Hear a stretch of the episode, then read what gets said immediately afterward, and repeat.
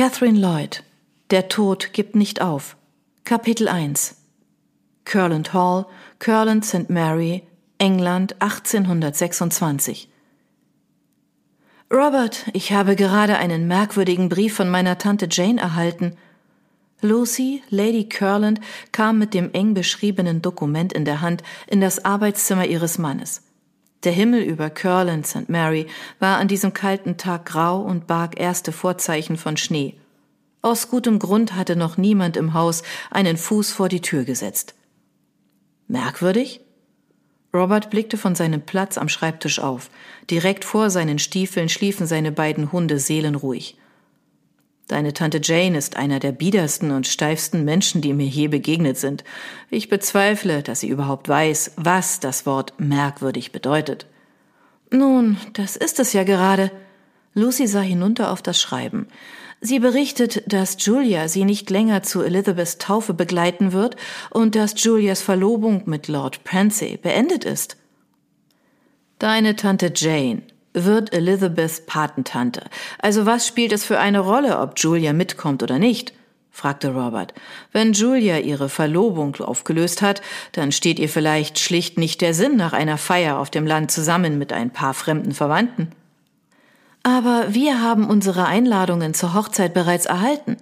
Tante Jane sagt in ihrem Brief nicht, ob Julia die Verlobung gelöst hat oder Pansy. Lucy runzelte die Stirn und drehte den Brief auf die Seite, um auch die senkrecht über das Schreiben gekritzelten Sätze ihrer Tante lesen zu können. Was macht das für einen Unterschied? Wenn es Julia war, wird es ihre Aussichten auf einen weiteren Verehrer beeinträchtigen, weil man sie für flatterhaft halten wird.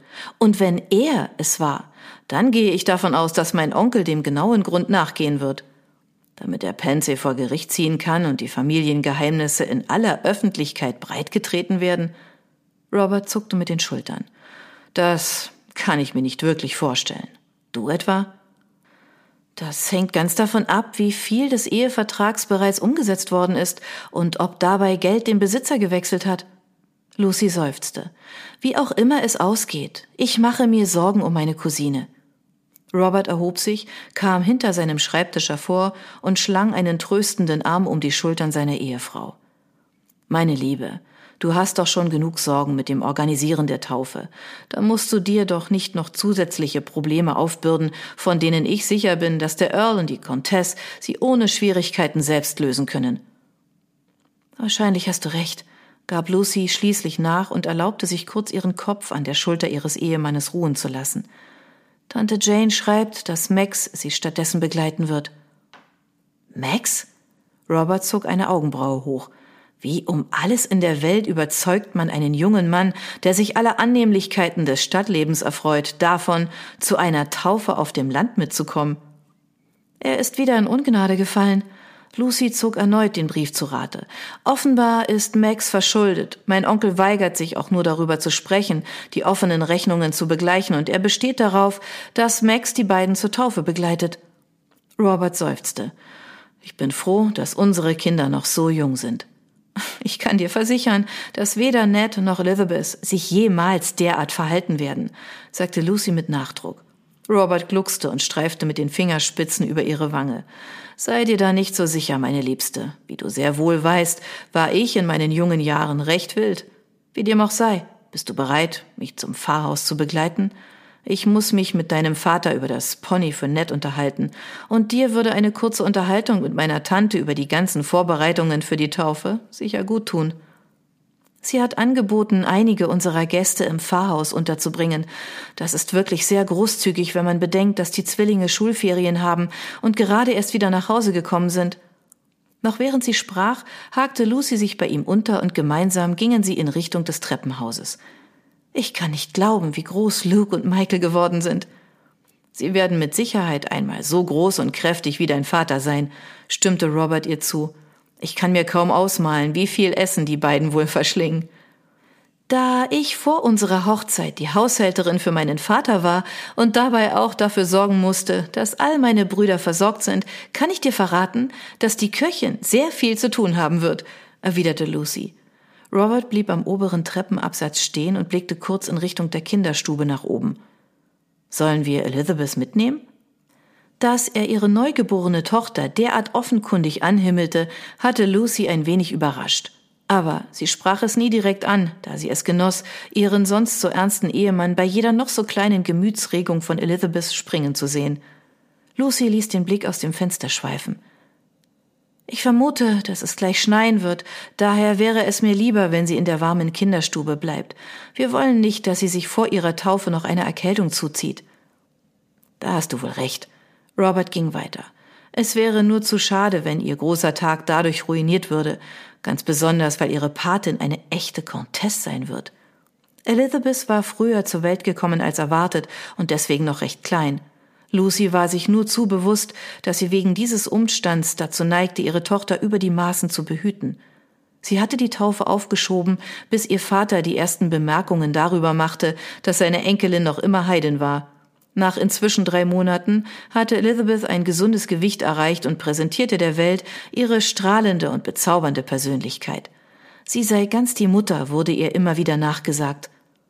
Es war ungewöhnlich, dass Tante Jane Lucy ihre Familienangelegenheiten anvertraute, daher stellte sich die Frage, wie groß die Probleme im adligen Zweig der Familie ihres Vaters inzwischen sein mussten, dass ihre Tante sich genötigt sah, Erklärungen und Entschuldigungen anzubieten. Max dürfte wenig Spaß bei der Taufe haben, was vermutlich wiederum seine Eltern verärgern und das Verhältnis zwischen ihm und seinem Vater weiter verschlechtern würde. Während Lucy sich die Haube aufsetzte, festes Schuhwerk und den wärmsten Mantel anzog, gab sie sich selbst das Versprechen, dass sie einen Weg finden würde, mit allem, was sich bei der Zeremonie womöglich zutragen würde, zurechtzukommen. Sie war als einfallsreiche Frau bekannt, die selbst Mördern und Dieben entgegentrat. Eine einfache Taufe sollte sie daher gar nicht aus der Ruhe bringen. Nachdem Robert seine Tante begrüßt hatte, deren Ehe mit dem Vater seiner Frau ihre Verwandtschaftsverhältnisse etwas verkompliziert hatte, zog er sich ins Arbeitszimmer des Pfarrers zurück. Sein Schwiegervater war ein begeisterter Jäger, Reiter und Hundezüchter und daher der perfekte Mann, um ein Pferd für Ned auszuwählen. Dieser war zwar erst vier, brannte jedoch schon darauf, selbst reiten zu dürfen. Robert konnte ihm diese Fertigkeit allerdings nicht vermitteln, ohne dass zu viele Erinnerungen an den Moment, als er bei Waterloo unter seinem Pferd begraben worden war, an die Oberfläche kamen. Das Kutschfahren hatte er sich selbst wieder beigebracht, und inzwischen konnte er sich auch wieder bei den Stallungen aufhalten. Aber seinen Sohn bei den Reitstunden zu beaufsichtigen und ihn sich immer wieder in derselben furchteinflößenden Lage vorstellen zu müssen, überstieg sein menschliches Vermögen. Diese Realität war zwar bitter, aber es blieb ihm nichts anderes übrig, als sie zu akzeptieren. Glücklicherweise waren seine Angestellten und sein Schwiegervater mehr als gewillt, Ned alles beizubringen, was dieser wissen musste. Die Wahl eines geeigneten Ponys verschlang schon mindestens einen Monat lang die volle Aufmerksamkeit des Pfarrers und hatte für diesen noch vor seinen Pflichten als Vorsteher von drei Gemeinden rangiert. Robert war die Sache inzwischen herzlich leid. Als Kind war er selbst auf jedes Pferd gestiegen, wenn man es ihm gestattet hatte, egal um welche Rasse es sich handelte oder wie groß und temperamentvoll es war. Natürlich wurde er dabei ein paar Mal abgeworfen, was ganz und gar seine eigene Schuld gewesen war. Mit dem Wissen von heute war dies jedoch etwas, das er seinem Sohn lieber ersparen wollte. Ich habe das perfekte Pony für Ned gefunden.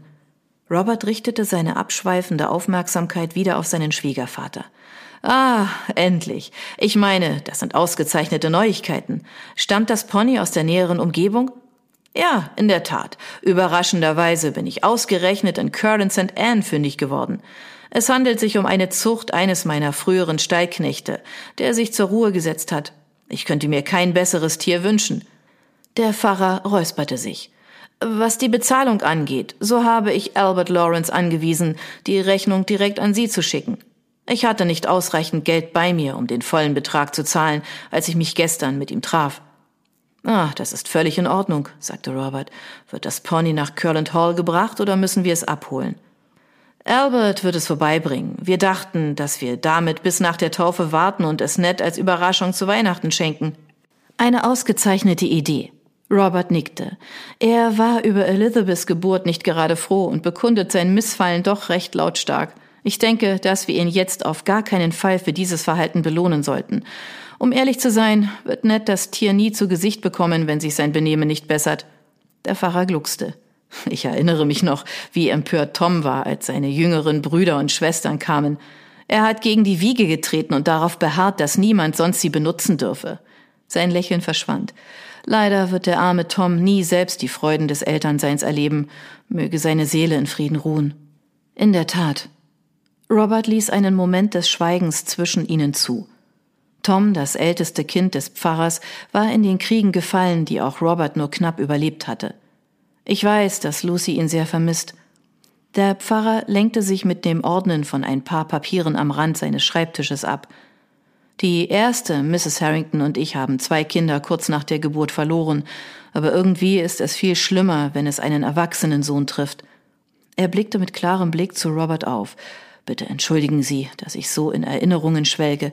Normalerweise konzentriere ich mich nicht auf das Negative, aber dieses Jahr ist recht herausfordernd gewesen.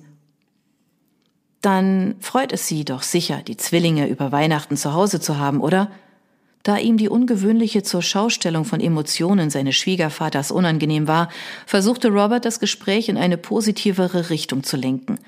Sie haben sich zu vorbildlichen jungen Männern entwickelt. Ja, das stimmt. Der Pfarrer warf dem Papierstapel einen erneuten Blick zu. Allerdings sind die Schulgebühren enorm hoch.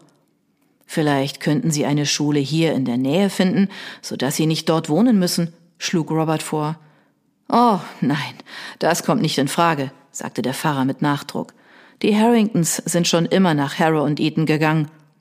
Auch wenn Robert eine weniger bedeutende Schule besucht und dadurch keinerlei Schaden erlitten hatte, ließ er sich nicht auf ein Streitgespräch ein. Sein Schwiegervater war der zweite Sohn eines Earls und hatte sehr hohe Ansprüche an sich selbst sowie an seine Familie. Robert bezweifelte, dass die Zwillinge es interessierte, wo sie zur Schule gingen, aber es stand ihm nicht zu, sich einzumischen. Das würde er seiner Ehefrau überlassen. Robert verneigte sich. Nun, ich bin froh, dass Sie ein geeignetes Pony für Ned gefunden haben und bedanke mich dafür. Richten Sie Albert Lawrence aus, dass er die Rechnung direkt zu Mr. Fletchers Büro im Anwesen schicken soll. Es war mir ein Vergnügen. Der Pfarrer erhob sich und deutete in Richtung der Tür. Sollen wir uns wieder zu den Damen gesellen? Ich bin mir sicher, dass Lucy die letzten Einzelheiten der Tauffeier besprechen möchte. Wie die meisten Frauen neigt sie dazu, sich sehr in Details zu verlieren. Robert erwiderte nichts darauf und folgte stattdessen seinem Schwiegervater zurück in den hinteren Salon, wo sich seine Tante und seine Ehefrau aufhielten. Von den Zwillingen fehlte jede Spur, da sie losgezogen waren, um ihre alten Freunde im Dorf zu besuchen. Es war daher unwahrscheinlich, dass die beiden vor dem Abendessen zurück sein würden. Als Robert und der Pfarrer den gemütlichen Salon betraten, blickte Rose auf und begrüßte sie mit einem Lächeln. Ambrose, Robert, wie schön, dass ihr euch zu uns gesellt. Kann ich euch Tee anbieten? Das wäre sehr nett. Robert nahm neben seiner Ehefrau Platz. Und auch wenn ich mir sicher bin, dass Lucy dir wahrscheinlich schon für dein Angebot gedankt hat, einige unserer Gäste für die Tauffeier in eurem Haus aufzunehmen, möchte ich es ihr gleich tun. Ach, das macht doch keine Umstände, Rose winkte ab. Du weißt, wie sehr ich Gäste im Haus mag. Je mehr, desto besser. Der Pfarrer räusperte sich und bedachte seine Ehefrau mit einem solch fragenden Blick, dass es selbst Robert auffiel. Bist du dir da ganz sicher, meine Liebe? Natürlich. Rose erwiderte den Blick ihres Ehemannes und lächelte. Und ich verspreche, dass du dadurch keinen Ärger haben wirst, Ambrose. Ich habe alles unter Kontrolle.